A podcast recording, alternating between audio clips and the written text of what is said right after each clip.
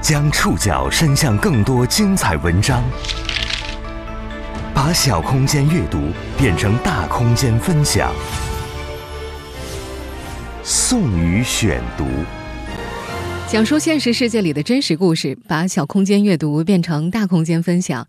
欢迎各位收听今天的宋宇选读。在正式开始节目之前呢，要跟大家说一声抱歉。这两天我的咽炎犯了，每到换季的时候，这是我们的职业病。一说话呢，嗓子口就会觉得特别痒，所以音色听起来会略微有一些颤抖。如果给大家带来一些听觉上的困惑的话，请大家多多包涵。今天宋宇要和大家说一个这两天特别热的话题——凡尔赛文学。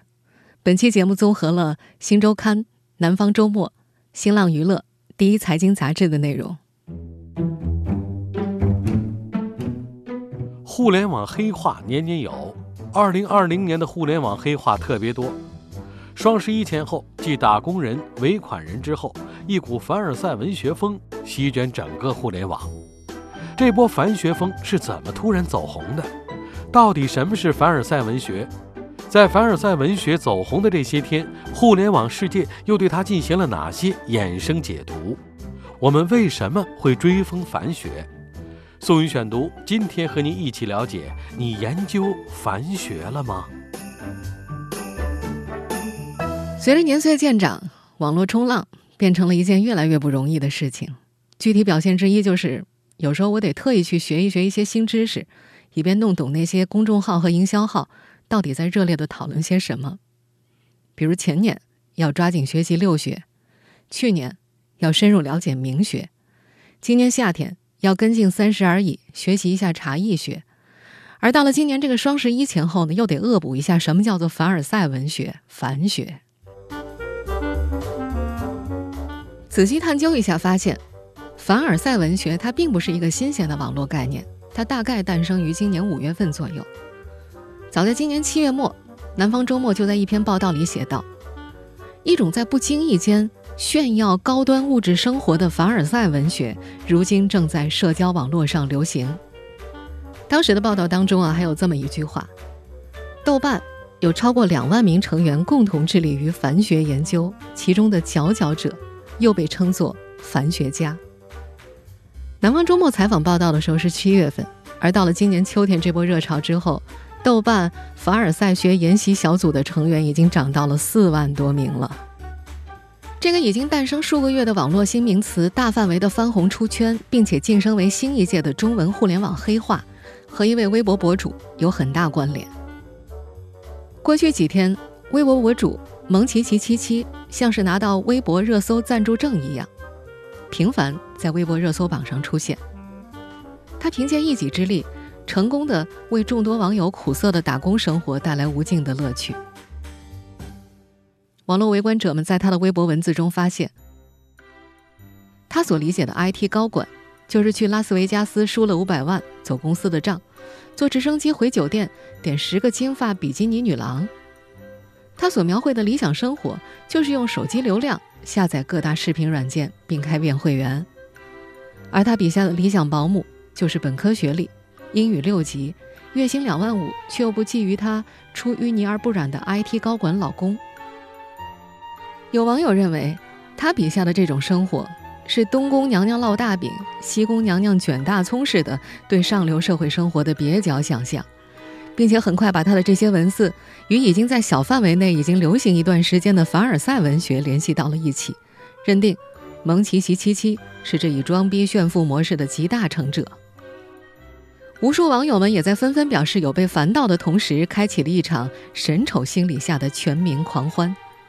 他们封蒙奇奇七七为凡尔赛女王，也争相在微博上开启了凡尔赛文学模仿大赛。各路博主一人一句凡尔赛，开展造句大赛，大家各显神通，纷纷比拼谁能用最短的话语展现出最离谱的奢华。一时间，凡学似乎蔚然成风了。说的再简单一点。就是微博博主蒙奇奇七七的突然爆火，连带着人们对于奇言奇语的戏谑模仿，让凡尔赛文学成为最新的网络热梗，甚至成为了一种新的文化现象。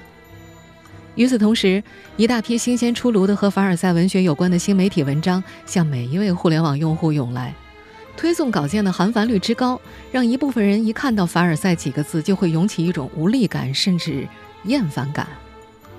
而另一边，互联网热潮裹挟之下，业内公认的凡学创始人、网络 KOL 小奶球反复在微博上宣告“凡学已死”，但是他微弱的呼声阻挡不了新凡学的大热。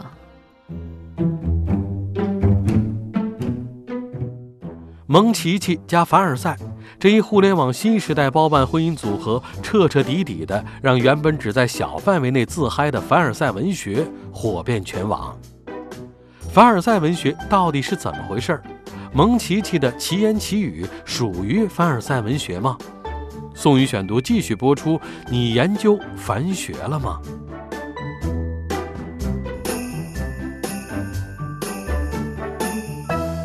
凡尔赛文学它到底是怎么回事儿？目前凡学圈里公认的凡尔赛文学创始人是幽默博主小奶球。这位以小奶球为 ID 的博主在微博上有两百一十万粉丝。那现在我们就开始，先说什么叫凡尔赛啊？看一下屏幕，看凡尔赛是一种什么呀？没错，是一种精神。我们现在听到的这段录音呢，就是这位博主所录制的凡尔赛公开课。在今年七月份接受南方周末采访的时候，小奶球说，他最初留意到这种现象，源于一位朋友的吐槽。那位朋友告诉他，他发现有人啊，每天在社交平台上描述享用过的高档酒店、奢侈品、红酒，态度故作淡然，可是字里行间又透着淡淡的优越感。小奶球。从讲述18世纪末法国凡尔赛宫贵族生活的日本漫画《凡尔赛玫瑰》当中找到灵感，将这种文体命名为凡尔赛文学。那时候大概是五月份，他表示自己当时就想用这个词来嘲讽那些人，觉得那些人无疑就是想用一种所谓朴实无华的语气来表达高人一等的感觉。在我们前面提到的那则视频里，小奶球还总结出了凡学三要素。那么第一个要素是什么？啊，第一个要素，我们来看一下啊，先抑后扬，明贬暗褒。第二要素则需要自问自答，喜欢在评论区里统一回复。第三，能够灵活运用第一人称视角，借助他人之口来称赞自己。继小奶球之后，豆瓣上很快就组织起了凡尔赛学研习小组。我们在前面也说过了，目前这个小组的成员已经超过了四万名。有一位豆瓣小组成员在接受采访的时候说：“反组的作用啊，也许就是把侵扰日常生活的炫耀加自恋型人格的毒，用一种滑稽的方式排解掉。”这个小组的成员们会聚在网络上一起研究繁言繁语，其中的佼佼者又被戏称为“凡学家”。有凡学家勾勒出了凡尔赛人的肖像，拥有老板父亲或贵妇母亲，一些值得炫耀的英文名好友。奢侈品衣服永远不合身，怎么吃也长不胖，很贵的东西记不清价格，只看英文版原著，整天待在健身房或者高档酒店里。凡学家们眼中的凡尔赛人，渴望别人的认同，渴望别人见证自己优越的心态。这些凡尔赛人有真富人，也有冒充富人的，他们的共同特点就是。不惜运用浮夸的手法，让熟或者不熟的人看到自己生活的优越性。在小奶球看来，身边的那些凡尔赛人们总有一种身在福中不知福的淡淡忧伤。比方有人就会写：“老公给我买了一个香奈儿包包，真的很丑，我很生气。”凡此种种，要表现出一种“怎么如此好事，就我觉得不开心”的感觉。凡尔赛人还擅长使用表情包，尤其是哭笑不得和捂脸笑两个表情。他们还会刻意露出能够显示高端生活的地点坐标，比方奢侈品店、跑车 4S 店、高档小区、高档餐厅、头等舱休息室等等。说的再简单一点，凡尔赛文学的精髓就在于又立又当，用最嫌弃的语气装最闪耀的逼。说到这儿，我们就不难发现，在今年秋天的这波新凡学热潮当中，充斥着先森某人的博主蒙奇奇的文字里，有玛丽苏的烂俗，有矫情文学的尴尬迷惑，有霸道总裁爱上我的过时恋爱观，但是就是没有任何的凡尔赛的气息。当然，这儿并不是说凡尔赛文学就更加高贵一点儿，而是它和蒙奇奇的文字是完全两种截然不同的表达方式。但事到如今，也就只能将错就错，把蒙奇奇的文字当做是凡尔赛文学专业的一次扩招了。凡尔赛文学的主角们极尽夸张修辞之能事，展现着自己被爱、被财富包围的甜蜜负担。但仔细想想，我们的真实生活当中，这种现象似乎又是有迹可循的，比如可以网购的朋友圈文案，可以包装的网络人设。凡尔赛学者们尽管用上了山路十八弯的委婉，但依然期望着被观众注视、仰慕，用物质的符号装点着有些虚荣的内里。在这次凡尔赛文学出圈之后，有人觉得，凡学只是一场满足自恋的虚伪造梦，也有人认为，秀优越。晒生活怎么都是他人的自由，围观者们看着乐一乐就好了。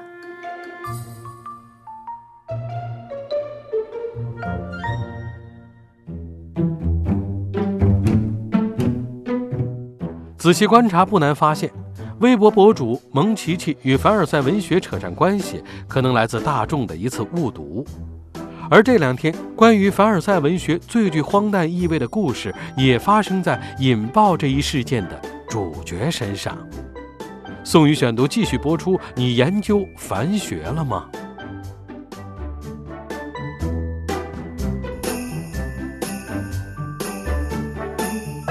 蒙奇奇七七，这位来自湖南某三线城市。一直创作青春疼痛文学的非知名作家，在短短数天之内，从寂寂无名到炙手可热。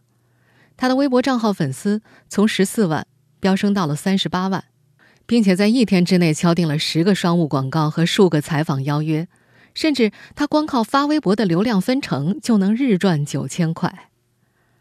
这一注意力经济的变现速度，使得这场以凡尔赛为主角的互联网新故事显得那么荒诞又现实。对蒙奇奇来说，和注意力经济一起到来的还有各种网络流言蜚语。他在微博上写道：“姐也是遭遇过网暴的人了。”他说自己的微博私信里，善意和恶意的比例基本上是一比一。在凡尔赛文学热闹的这些天里，网络上有人传她和丈夫离婚了。她一边忙不迭在微博上澄清自己的婚姻依然 ing，一边在接受媒体采访的时候多了几分谨慎。十月十号，她带着一位朋友一起接受《北京青年报》的采访。他说自己在微博中书写的内容基本上都是真实的，只是文字表述有所加工。那位朋友也在一边表示，蒙奇奇发布的那些东西只是记录自己的生活，并没有其他的想法。至少百分之九十是真实的，当然可能有百分之十有一些文学成分，这不排除。实际上，在接受多家媒体记者采访的时候，因为凡尔赛文学而走红的蒙奇奇都说自己是在上热搜那天才第一次听说凡尔赛文学这个名词的。在新浪娱乐的采访视频里，他描述他在微博上写下这样的文字，出于自己的作家天性。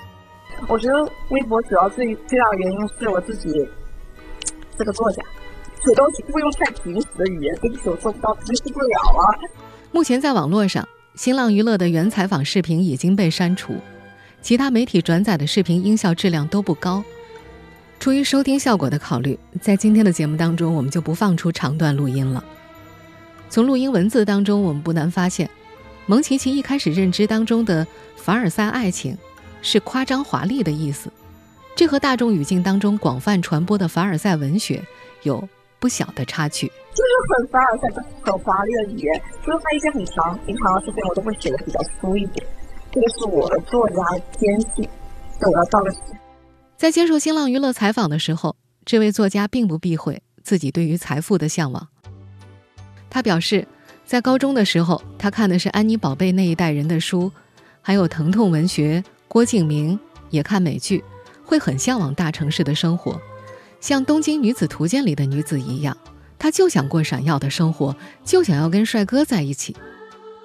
她说：“虽然那个时候对上海的幻想多一些，但因为在北京找了一份律所的工作，所以才到北京生活。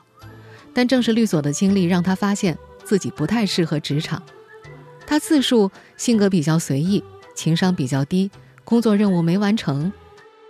在律所的工作之后，还找过一些其他的工作，有个工作连试用期都没有过。在采访中，他自述比较幸运的是赶上了小说 IP 最火的2016年，靠自己的网络小说得到了机遇。他说自己的第一本小说很快就卖了出去，还有其他小说的影视改编作品已经于去年立项。新浪娱乐从一些业内人士处得到消息，2018年，蒙奇奇的小说《IQ 265恋人搜查官》出现在了斯巴影视的片单里。去年十一月，他的小说改编电视剧《轻熟时光》已经立项。在这段采访当中，他并不承认。自己的微博内容是那种好像在抱怨，其实在炫耀的文风。我觉得我没有在炫耀，这很正常。我最大的困惑是我哪里炫耀了？他认为自己没有办法用平时的语言写日常生活。我闺蜜说你是写的太言情了，你就是用一些很简单的方法写就不至于，不要搞那么言情好吗？我说没办法，我总不可能就用小学生文笔写了，对不对？哦。油要注意点。作为一名写多了甜宠剧，并且还卖出了几本小说影视改编权的网络作家，他似乎已经习惯了辞藻华丽的写法。他说他在写微博的时候，会很自然的去用那些霸道总裁必须要用的词汇，这可能就会让那些很少看言情小说的人尴尬到脚趾抠出一个三室两厅来。这位来自湖南三线小城的言情小说作家，倒是对自己的爆红以及随之而来的争议持坦然的态度。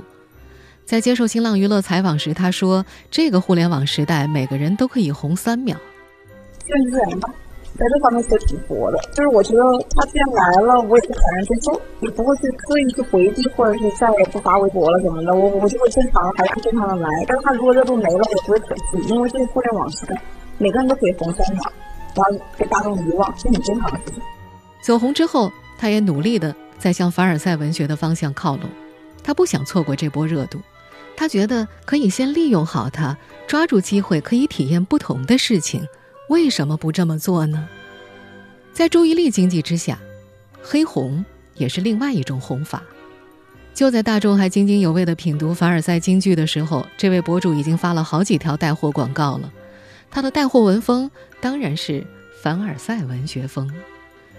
在上述那段采访中，被问到担不担心被过度解读的时候，他是这么回答的：“我应该被解读的够多了吧？不在乎再解读多一点。”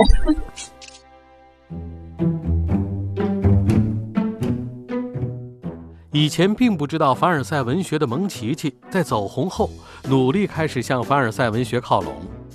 与此同时，网络世界的新梗也总能引发大众的集体再创造。在凡尔赛文学出圈爆红的这些天，互联网世界对它进行了哪些衍生解读？宋宇选读继续播出。你研究凡学了吗？这些天，沉迷于玩梗的网友们迅速把凡学发展出了凡学三境界。第一重境界叫做见凡是凡。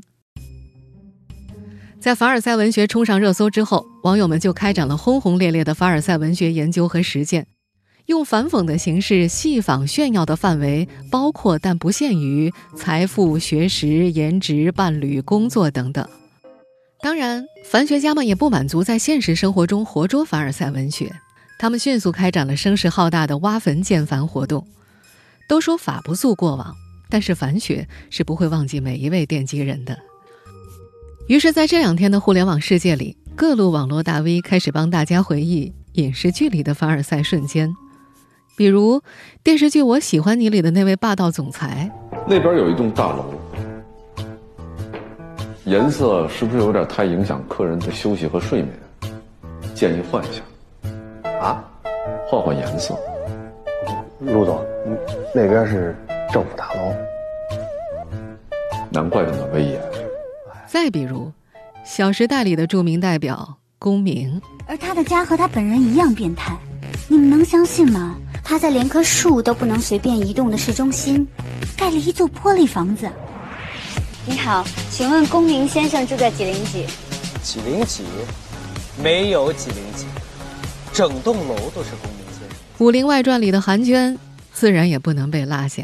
自从嫁到那个昆仑派之后吧，没见透了，就是看着还行，实际上吧，也就是出门威风点，手头宽一点，生活舒服点，没有别的好处。这还嫌不够？嗨，每天大鱼大肉，胡吃海塞，是个人就腻啊。别的不说，光那个珠宝首饰啊，多的就没法收拾，满屋子都是，那叫一个乱呢。你就不会找两个丫鬟吗？找了，三十多个，根本就收拾不过来。三十多个还收拾不过来，没辙呀。哎呀，我那个屋啊太大了。影视剧是一部分，现实世界当中一众名人的过往也被网友们翻出来，和凡学产生了联系。My biggest biggest mistake was I made Alibaba。我从来没碰过钱，我对钱没有兴趣。先定一个能达到的小目标，比方说，我先挣他一个亿。毁创阿里杰克马，先挣一亿王健林，普通家庭马化腾，北大还行撒贝宁，都成了凡学界的鼻祖。我也烦，他也烦，大家都在烦。什么时候你被烦到不行了？也就自动进入了第二重境界，叫做见烦不是烦。这层境界准确的说叫做拿烦不当烦。对于某些凡尔赛行为艺术家，就顺着他说，用装傻的方式噎死这群人。这也是豆瓣上的凡尔赛学习小组的成员们主要在干的事情。比如面对月入两万还哭穷的网友，最解气的方式是认同他的失败，让他赶紧辞职找个更好的工作。再比如。在一篇炫耀自己老公三十二岁才生 P 八的帖子之下，热门评论也被反嚼达人占据，用九二年的 P 八已经遍地走的虚拟现实给他来一记重锤。再接下来，修炼多时的网友们就会自动进入第三重境界，叫做见烦还是烦。